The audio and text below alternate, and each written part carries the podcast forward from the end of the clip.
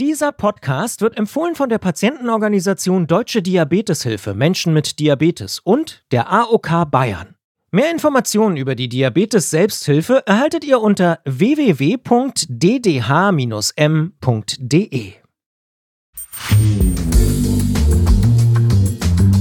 Der Zuckerdetektiv. Der Diabetes-Podcast von gesundheithören.de und der Apothekenumschau.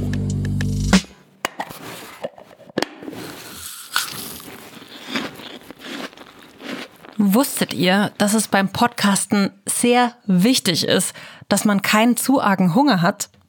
Weil das Magenknurren würde vielleicht manchmal ein bisschen stören. Wobei man muss sagen, in unserer heutigen Folge wird es eigentlich ganz gut passen. Und damit hallo und herzlich willkommen zum Zuckerdetektiv. Mein Name ist Sabine Pusch und ich bin Gesundheitsjournalistin und hier im Podcast dreht sich alles um Fragen rund um das Thema Typ 2 Diabetes und Blutzucker. Also eigentlich geht es in dieser Folge heute eher ums Essen. Genauer gesagt ums weniger Essen und noch genauer gesagt ums Fasten. Weil da haben eine Kollegin und ich neulich beim Mittagessen mal diskutiert was bringt denn eigentlich Intervallfasten? Also kann man damit wirklich gut abnehmen? Und in dem Zusammenhang wollte ich auch wissen, kann sich das lohnen, gerade wenn man Typ 2 Diabetes hat? Weil klar, Intervallfasten, davon hört man ja oft und davon habt wahrscheinlich ihr auch schon gehört. Aber dass es da verschiedene Arten gibt, das war mir zumindest neu. Und deswegen habe ich mir das Aufnahmegerät geschnappt und bin rüber zu meiner Kollegin Katja Töpfer aus der Gesundheitsredaktion. Die hat mir nämlich nicht nur bei der Vorbereitung zu dieser Folge geholfen, sondern sie ist auch ausgebildete Ernährungswissenschaftlerin. Also kann uns perfekt erklären, was es mit diesen verschiedenen Arten des Intervallfastens auf sich hat. Hallo Katja.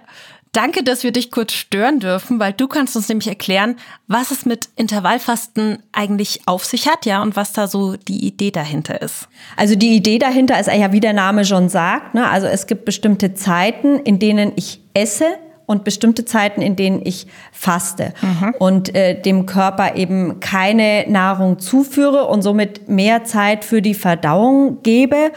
Und äh, hier gibt's eben auch Hinweise, dass das in Sachen Gewichtsabnahme die Leute unterstützt und dass es auch ein bisschen alltagstauglicher ist als so herkömmliche Diäten, dass es sich leichter so in das eigene Leben so integrieren lässt.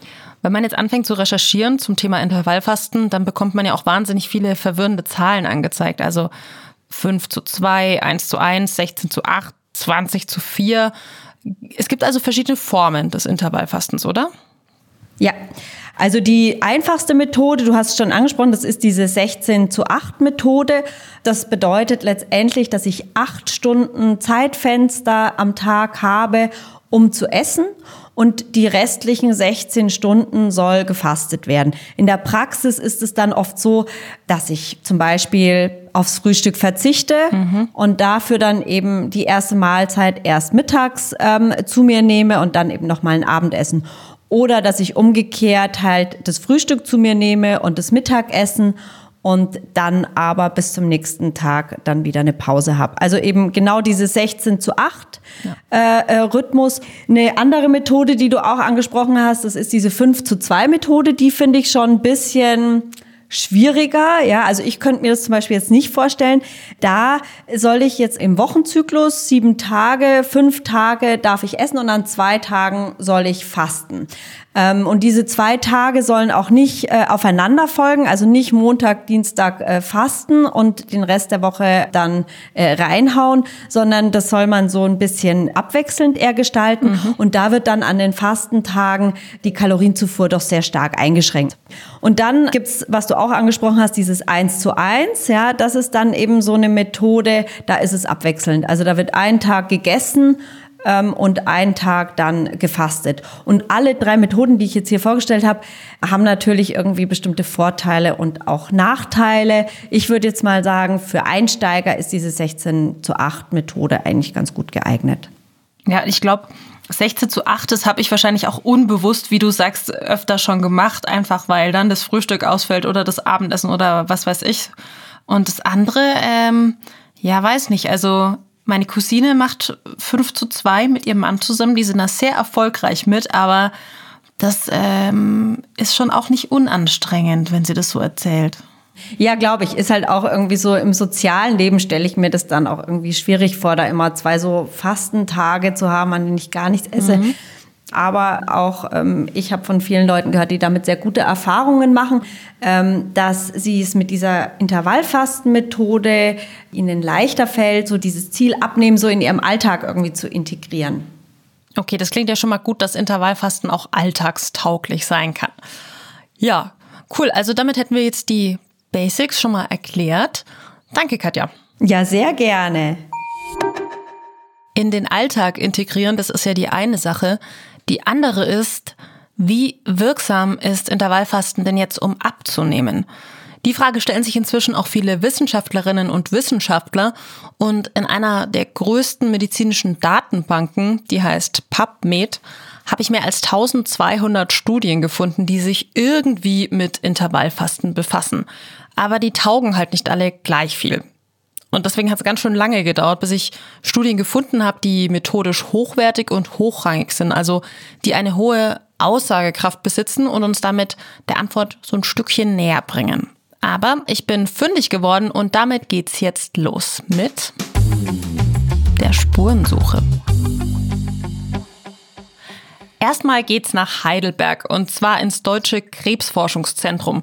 Das ist ziemlich bekannt, weil es eines der größten Forschungszentren in Deutschland ist. Die erforschen, wie Krebs entsteht und wie er sich heilen lässt. Ja, jetzt fragt ihr euch vielleicht, wieso Krebsforschungszentrum, wenn es hier in der Folge doch um Intervallfasten geht? Naja, es ist so, was und wie wir essen beeinflusst auch die Entstehung von Krebs. In dem Zusammenhang, da hat man sich auch angeschaut, welche Vorzüge für die Gesundheit ähm, vom Intervallfasten ausgehen. Ja, und die Studie, auf die ich hinaus will, die hat einen sehr eingängigen Namen, die heißt nämlich Helena-Studie. Also, ich erkläre mal kurz, wie das abgelaufen ist bei dieser Studie. Es haben 150 Personen teilgenommen, die waren alle übergewichtig und wurden dann ähm, in drei Gruppen eingeteilt. Und dann hat der erste Teil, also die erste Gruppe, hat drei Monate lang nach einer Intervallfastenmethode gegessen, nach der sogenannten 5 zu 2 Methode. Also die haben fünf Tage gegessen und zwei Tage gefastet. Die zweite Gruppe, die hat täglich gegessen, aber einfach weniger Kalorien zu sich genommen. Und die dritte Gruppe, das war die Kontrollgruppe, um einfach zu schauen, wie effektiv die beiden anderen Methoden im Vergleich sind. Ja, und das Ergebnis dieser Helena-Studie war dann, dass die Menschen, die Intervall gefastet haben, im Schnitt nach den drei Monaten sieben Prozent ihres Ausgangsgewichts abgenommen hatten. Das heißt, wer vorher 100 Kilo gewogen hat, hat später äh, 93 Kilo gewogen. Genau. Bei den anderen Methoden, da war es ein bisschen weniger, allerdings jetzt nicht deutlich weniger. Hinzu kommt noch, die meisten Menschen, die Intervall gefastet haben, die konnten ihr neues Gewicht über zwei Jahre gut halten. Tja, ist Intervallfasten jetzt also die perfekte Abnehmmethode? Dafür habe ich mit dem Studienleiter der Helena-Studie gesprochen, Dr. Tillmann Kühn.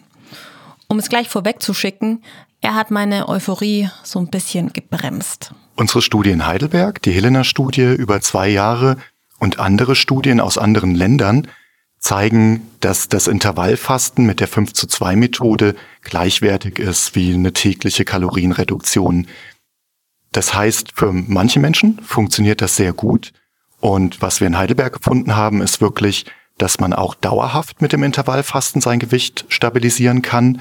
Aber man kann nicht sagen, dass das Intervallfasten besser ist als eine herkömmliche Kalorienreduktion ob ich jetzt per Intervallfasten abnehmen möchte oder einfach so esse, dass ich insgesamt weniger Kalorien zu mir nehme, ist also quasi egal. Das hat mir ja auch eben schon meine Kollegin Katja erklärt. Was die Studie aber auch zeigt, okay, das ist jetzt nicht unbedingt was Neues, aber trotzdem, egal welche Methode, mit beiden tut man was Gutes für die Gesundheit. Also mit beiden Methoden haben die Probanden, die Studienteilnehmer bei uns etwa fünf Kilo an Körpergewicht verloren. Das ist eine moderate Gewichtsreduktion, die aber realistisch ist und damit einherging wirklich ganz eindeutige Verbesserungen in vielen ähm, Parametern, die für die Gesundheit wichtig sind. Die Blutfette haben sich verbessert, der Blutzucker hat sich verbessert. Insofern sehe ich das Intervallfasten schon positiv. Man kann nur nicht sagen, dass es besser ist als andere Diäten. Hm, also nicht besser als andere Diäten. Und dazu kommt, die untersuchte Intervallfastenmethode, also die 5 zu 2 Methode, hat einen kleinen Nachteil. Hier muss man nämlich einfach sehr diszipliniert sein und zwar dauerhaft. Laut Dr. Kühn haben es zwar die meisten Teilnehmenden über die drei Monate hinweg ziemlich gut geschafft, aber danach konnte es eben nur jeder Fünfte dauerhaft in den Alltag einbauen. Und noch eine Sache hat mich beschäftigt bei den Zuckerdetektivermittlungen. Und zwar bei der Helena-Studie haben nur Leute mitgemacht, die übergewichtig waren. Menschen mit Typ 2 Diabetes gab es da gar nicht. Deswegen wollte ich noch mal wissen, wie schätzt Dr. Kühn denn die 5 zu 2 Methode für Menschen mit Diabetes ein? Weil da gibt's ja schon ein paar Studien dazu. Sowohl in unserer Studie als auch in den internationalen Studien, auch in den Studien unter Typ 2 Diabetikern, war es so, dass das milde 5 zu 2 Intervallfasten nicht zu schwerwiegenden Nebenwirkungen geführt hat. Das ist ja auch ganz wichtig. Da gab es große Vorbehalte gegenüber dem ähm, Intervallfasten. Man hat befürchtet, ähm, dass es zu Nebenwirkungen kommen kann. Bei dem 5 zu 2 Intervallfasten ist das nicht der Fall. Ähm, von daher ist das eigentlich ein, ja, eine ganz, ganz positive Sache und die Menschen können das ausprobieren. Wir würden trotzdem immer auch dazu raten, wenn ähm, jemand mit Diabetes versucht, ähm, seine Ernährung umzustellen, das Gewicht zu reduzieren, ähm, lohnt es sich meistens, sich auch eine professionelle Unterstützung zu holen durch eine Diätassistentin, Diätassistenten oder auch den Hausarzt, die Hausärztin. Weil wenn ihr euch mit Typ 2 Diabetes dazu entschließt, das mit dem Intervallfasten mal auszuprobieren, dann muss man unter Umständen auch die Behandlung anpassen. Und wer Sulfonylharnstoffe nimmt oder Insulin spritzt, der rauscht sofort in eine schwere Unterzuckerung, wenn er eben nichts isst. Also es wäre sogar zwingend nötig, das mit einem Arzt abzusprechen und den Blutzucker während des Fastens häufiger zu kontrollieren, als man das normal tut. So, ich fasse an dieser Stelle mal zusammen. Wir nehmen mit Intervallfasten oder zumindest mit der 5 zu 2 Methode genauso gut oder schlecht ab wie mit einer kalorienreduzierten Diät. Intervallfasten punktet allerdings damit, dass man am Anfang sehr deutliche Erfolge sieht. Und das kann einen einfach sehr motivieren und auch motivieren dazu, das Gewicht zu halten oder eben sogar noch mehr abzunehmen. Aber im Alltag scheint das Intervallfasten dann eben doch nicht so dauerhaft einzuhalten zu sein.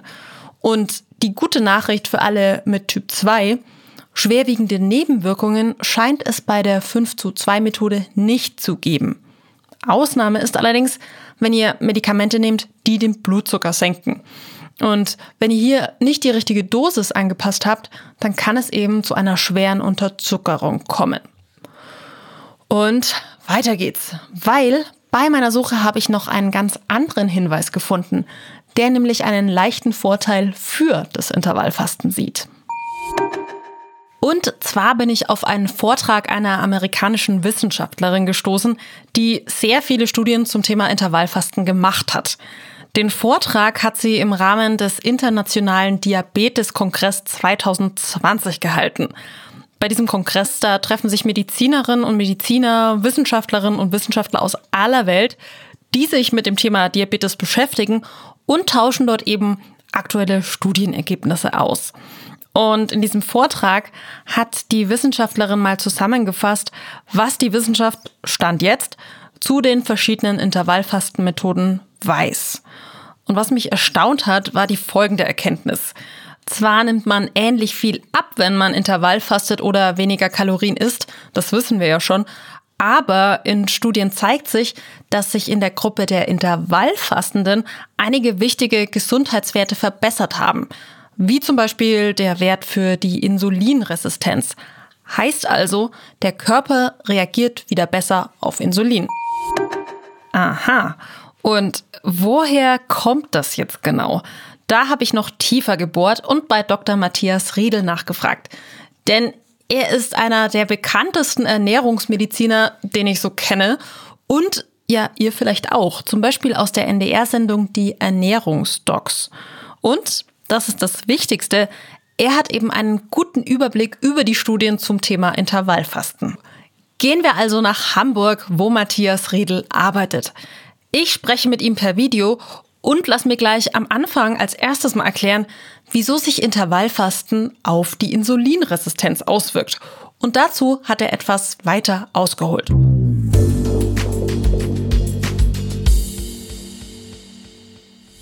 Insbesondere beim Typ 2 Diabetes äh, spielt auch die Leberverfettung bei den meisten Patienten eine große Rolle.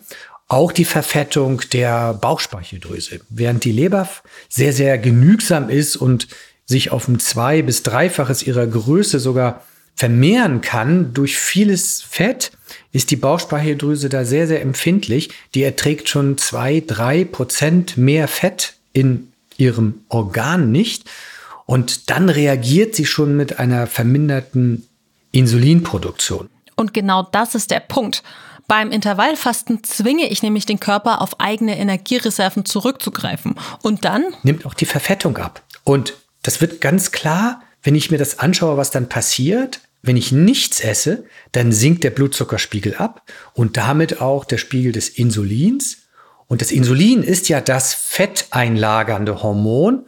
Und wenn das Insulin ganz niedrig ist bei uns im Blut, dann wird Fett nicht mehr eingelagert oder kaum mehr eingelagert, sondern es ist dann auch möglich, das Fett abzubauen. Und genau das ist der Effekt eben beim Intervallfasten. Und davon profitieren natürlich in erster Linie Diabetiker, bei denen die Leberverfettung und die Bauchspeicheldrüsenverfettung Teil der Krankheitsentstehung ist. Okay, also der Mechanismus, den Matthias Riedel da anspricht, der kommt euch vielleicht noch aus Folge 1 bekannt vor, als es darum ging, ob man Typ 2 Diabetes heilen kann. Denn das Bauchfett und das Fett in den Organen ist ja das Fett, das dafür sorgt, dass der Körper erstmal weniger empfindlich auf Insulin reagiert und deshalb mehr Insulin braucht und bildet.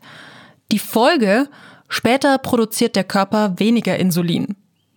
Wenn also Bauchfett und Fett in der Leber verschwinden, dann können die Zellen wieder besser auf das Insulin ansprechen. Und das zeigt sich dann eben in den Studien in besseren Werten der Insulinresistenz. Klingt also insgesamt nach einer Methode, die es wert ist, dass man sie mal ausprobiert. Nur dann stehe ich halt vor der Frage 16 zu 8 oder 5 zu 2, also lieber 16 Stunden lang nichts essen oder gleich sagen, ich suche mir zwei Tage aus, an denen ich dann eben faste. Hier die Einschätzung von Matthias Redl. Das Beste ist eigentlich das Fasten, was man auch wirklich regelmäßig durchführt. Und äh, deshalb ist es die Frage, was passt zu mir? Darauf äh, würde ich Wert legen. Und es ist so, dass wenn man es schafft, früh zu Abend zu essen und erst spät zu frühstücken, dann ist das die ideale Fastenmethode. Wenn man aber so jemand ist, der morgens unbedingt frühstücken kann, dann wird das zur Qual, dann wird es nicht durchgeführt. Tatsächlich kann man dieses 5 zu 2 dann besser durchführen, wenn man sagt, ich kann also auch mal ein, eine Mahlzeit weglassen und ich kann auch mal weniger essen. Dann würde sich das 5 zu 2 eher eignen. Aber letztlich muss man davon ausgehen, dass beides seine Wirkung hat. Bei 16 zu 8 ist es so, man kann es jeden Tag machen. Und wenn man es mal nicht schafft, dann macht man es eben am nächsten Tag, das ist nicht so schlimm. 5 zu 2 setzt halt eine doch etwas strengere Sortierung des Alltags voraus, weil man muss es mitzählen, muss die vier, fünf Tage mitzählen und dann passt vielleicht der Tag nicht und dann schaffe ich jetzt so zwei Tage hintereinander nicht, weil da bin ich auch noch eingeladen. Also praktikabler ist das 16 zu 8, das mache ich auch und ich versuche das auch immer einzuhalten. Ja, das Zauberwort heißt wohl einfach ausprobieren. Wer sich jetzt übrigens denkt, aha, ja, dann kann ich ja also an den, äh, in den Essphasen essen, was ich möchte, oder? Das stimmt nur so halb, weil man kann die Wirkung des Intervallfastens quasi aufheben, wenn man zwischendurch dann viel Kuchen oder viel Pizza auf dem Teller liegen hat. Und deswegen sollte man schon auch schauen, generell die Ernährung umzustellen und sich gesund und ausgewogen zu ernähren. Ja, und an dieser Stelle hat mir unser Kollege Andreas Baum noch einen Tipp mitgegeben, den ich an euch weitergeben soll. Er ist Arzt und wirft auf diese ganzen Folgen, bevor die rausgehen, nochmal einen prüfenden Blick. Ja, und er hat gesagt, auf Milch und Zucker in den Tee oder Kaffee solltet ihr besser verzichten und natürlich auch auf sowas wie eine Limonade. Denn auch Zucker und stark verarbeitete Kohlenhydrate in Getränken treiben den Blutzucker eben nach oben und damit den Insulinspiegel hoch. Vergisst man gerne mal, weil man beim Fasten ja automatisch eher ans Essen denkt. Gleiches gilt übrigens auch andersrum. Und hierzu dann auch nochmal Matthias Redl. Ähm, ganz wichtig ist, damit man es auch durchhält, dass man sich in den verbliebenen Mahlzeiten wirklich satt macht. Also das ist ganz wichtig und das ist für viele immer noch etwas ganz Ungewohntes, weil viele, die abnehmen wollen, sagen, ja, Moment, also äh, am besten ich esse weniger. Äh, dann nehme ich ja auch ab. Aber dieses weniger Essen führt in einen ganz anderen Teufelskreis, nämlich das führt dahin, dass man ständig Hunger hat. Also wenn ich jetzt zum Mittagessen versuche, weniger zu essen, dann habe ich nach zwei, drei Stunden schon wieder Hunger. Und daraus entsteht der Teufelskreis des Snackens, in dem viele gefangen sind. Wir gehen davon aus, dass in Deutschland rund 60 Prozent der Menschen von diesem Snacken befallen sind. 60 Prozent. Die Zahl hat mich echt krass überrascht. Über die Hälfte aller Menschen in Deutschland sind Fans des kleinen Snacks zwischendurch. Und ich kann mir vorstellen, dass das in Zeiten von Homeoffice, wo viele gefühlt direkt neben ihrem Kühlschrank arbeiten müssen, nicht besser geworden ist mit dem Zwischensnack. In Amerika sind es noch mehr, da soll es an die 90 Prozent sein. Übrigens denken von denen auch ein Großteil dabei beim, beim Arbeiten daran und fühlen sich sogar beim Denken ans Essen bei der Arbeit gestört. Das muss man sich mal vorstellen. Soweit lassen wir es am besten gar nicht kommen. Das heißt, sattmachende Mahlzeiten und für das 16 zu 8 empfehle ich da sogar die Kombination mit dem Zwei-Mahlzeiten-Prinzip. Das heißt also ein ausgiebiges spätes Frühstück oder ein ausgiebiges Mittagessen, mit dem man wirklich satt ist und dann ein frühes Abendessen mit vier, fünf Stunden dazwischen, weil auch diese Zeit gilt letztlich auch als kleinere Pause und kann helfen, dass Fett abgebaut wird. Ja, die Schlagworte, die eben gefallen sind, damit man nicht in diese Falle tappt und reinhaut und zum Snacker wird. Diese Schlagworte lauten gesund und ausgewogen und sattmachende Mahlzeiten. Hat man sicherlich schon oft gehört, aber was heißt das jetzt denn so ganz konkret? Ich habe da tatsächlich eine praktische Faustregel gefunden, das sogenannte Tellerprinzip. Bedeutet, die Hälfte des Tellers sollte mit Gemüse bedeckt sein, Dabei zählen auch Kräuter, Nüsse oder zuckerarmes Obst dazu. Etwa ein Viertel sollte mit eiweißreichen Produkten wie Geflügelfleisch oder Hülsenfrüchten gefüllt sein und maximal ein Viertel mit Kohlenhydraten, also mit Kartoffeln oder Reis oder Vollkornnudeln. Und wer gerne Brot isst, da ist Vollkornbrot deutlich besser als Brot aus Weißmehl. Uh, ja, und wenn ihr da noch mehr dazu lesen wollt, ich habe euch ein paar Lesetipps und gute Links dazu in die Show Notes gepackt.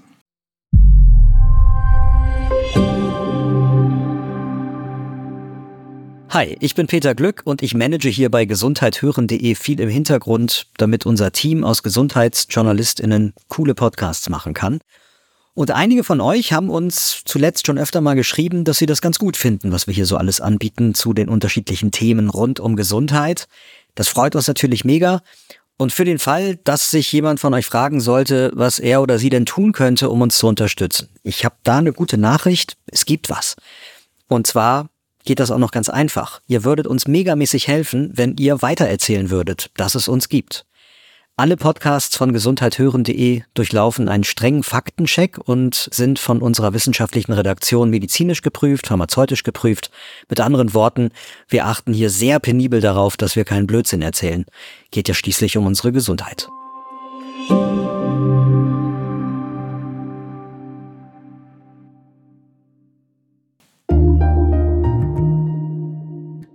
Ihr seht schon, der ganze Bereich mit dem, was esse ich, wie soll ich essen, was ist jetzt gesund, was ist ungesund, das ist ein richtig großes Feld und gar nicht so leicht zu überblicken. Aber es gibt hilfreiche Podcasts oder Videos oder Apps und zum Beispiel eben auch Apps, die sich speziell mit Ernährung und Diabetes beschäftigen. Hier ein kleiner Tipp. Auf der Seite vom Bundesinstitut für Arzneimittel und Medizinprodukte gibt es eine Suche, in der man gezielt nach solchen sogenannten Gesundheits-Apps suchen kann. Für verschiedenste Krankheiten von Migräne bis Reizdarm. Diese Apps, die werden von der Krankenkasse gezahlt und müssen auch einen langen Prozess durchlaufen, in dem zum Beispiel die Qualität und der Nutzen der App bewertet wird. Den Link dazu, den findet ihr in den Show Notes. Und so eine Gesundheits-App hat auch Dr. Riedel entwickelt, wie er mir im Gespräch erzählt hat.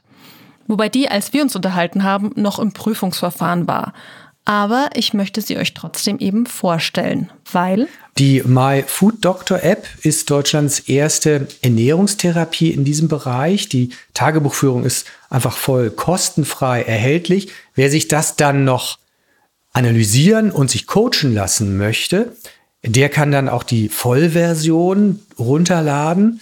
Aber im Wesentlichen ist es eben so, dass wir in Deutschland auch nicht genug Experten haben, Ernährungstherapeuten, die uns dabei helfen können. Und deshalb bietet diese digitale Möglichkeit von Flensburg bis Passau zu Hause im Wohnzimmer einmal seine Ernährung einzugeben, sich anzeigen zu lassen, wie viel Zucker, wie viel Proteine, wie viel Gemüse, wie häufig esse ich und dann sich das alles analysieren, sich coachen zu lassen. Und wer damit dann keinen Erfolg hat, der kann sein Tagebuch per Mail an eine Schwerpunktpraxis Ernährungsmedizin oder an seinen Diabetologen schicken und sich dann dort in die Videoberatung oder Vorortberatung begeben. Das ist jetzt für alle erhältlich. Ja, vielleicht ist so ein digitaler Helfer in Form von einer App für einige von euch tatsächlich ganz nützlich und hilft euch dabei, eure Ernährung nochmal mit einem anderen Blick zu sehen. Im Gespräch mit den beiden Experten wollte ich natürlich auch wissen, ob die beiden das Intervallfasten schon mal selber ausprobiert haben. Matthias Riedel hat mich dabei echt überrascht. Er macht das 16 zu 8 Prinzip und zwar schon seit 15 Jahren. Das finde ich wirklich, wirklich bemerkenswert. Und sein Profi-Tipp, damit es gut klappt, ist folgender. Wenn man sich gerade am Vormittag mit ausreichend Flüssigkeit versorgt, dann kann auch nicht das Problem entstehen, dass ich Durst mit Appetit verwechselt, weil beide Zentren liegen im Gehirn nah beieinander. Und wenn ich nicht genug trinke, dann kriege ich vom Gehirn eine Botschaft, etwas zu unternehmen. Gemeint wäre eigentlich, was zu trinken. Aber im Effekt ist es, wenn es angeboten wird, dann möglicherweise auch ein Snack.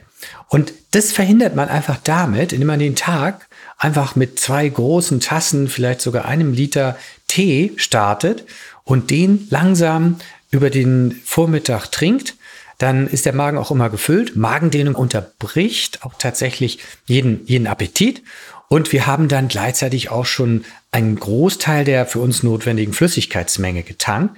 Und je durstgestillter wir sind, desto geringer auch der Impuls, sich was in den Mund zu stecken. Wohlgemerkt, im flüchtigen Tagesablauf bei der Arbeit kriegen wir das manchmal nicht so ganz auf die Reihe zu sortieren, ob das jetzt Appetit ist wenn da die Keksschale auf dem Konferenztisch steht oder ob es jetzt einfach nur Durst ist. In jedem Fall, wenn es Durst war, verfliegt dieser Moment. Sehr guter Tipp auf jeden Fall. Und das mit dem Trinken sollte man ja generell immer so ein bisschen mehr auf dem Schirm haben. Ich nehme es mir hiermit auch wieder vor. Ja, und bei Tilman Kühn war das eher, ich sag mal, zweckgebunden. Hier seine Antwort auf meine Frage, ob er es schon mal selber ausprobiert hat. ja, also das, das ganze ähm, Studienteam bei uns hat sozusagen parallel zu der Studie auch mitgemacht und, und Intervallfasten ausprobiert.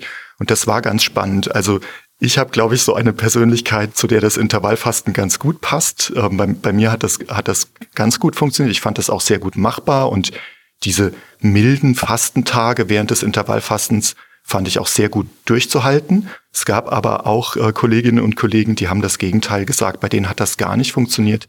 Die haben sich wirklich gequält an den Fastentagen und für die war das einfacher, die Kalorien täglich ein bisschen zu reduzieren. Also da kommt es wirklich ganz stark auf die individuellen Vorlieben an.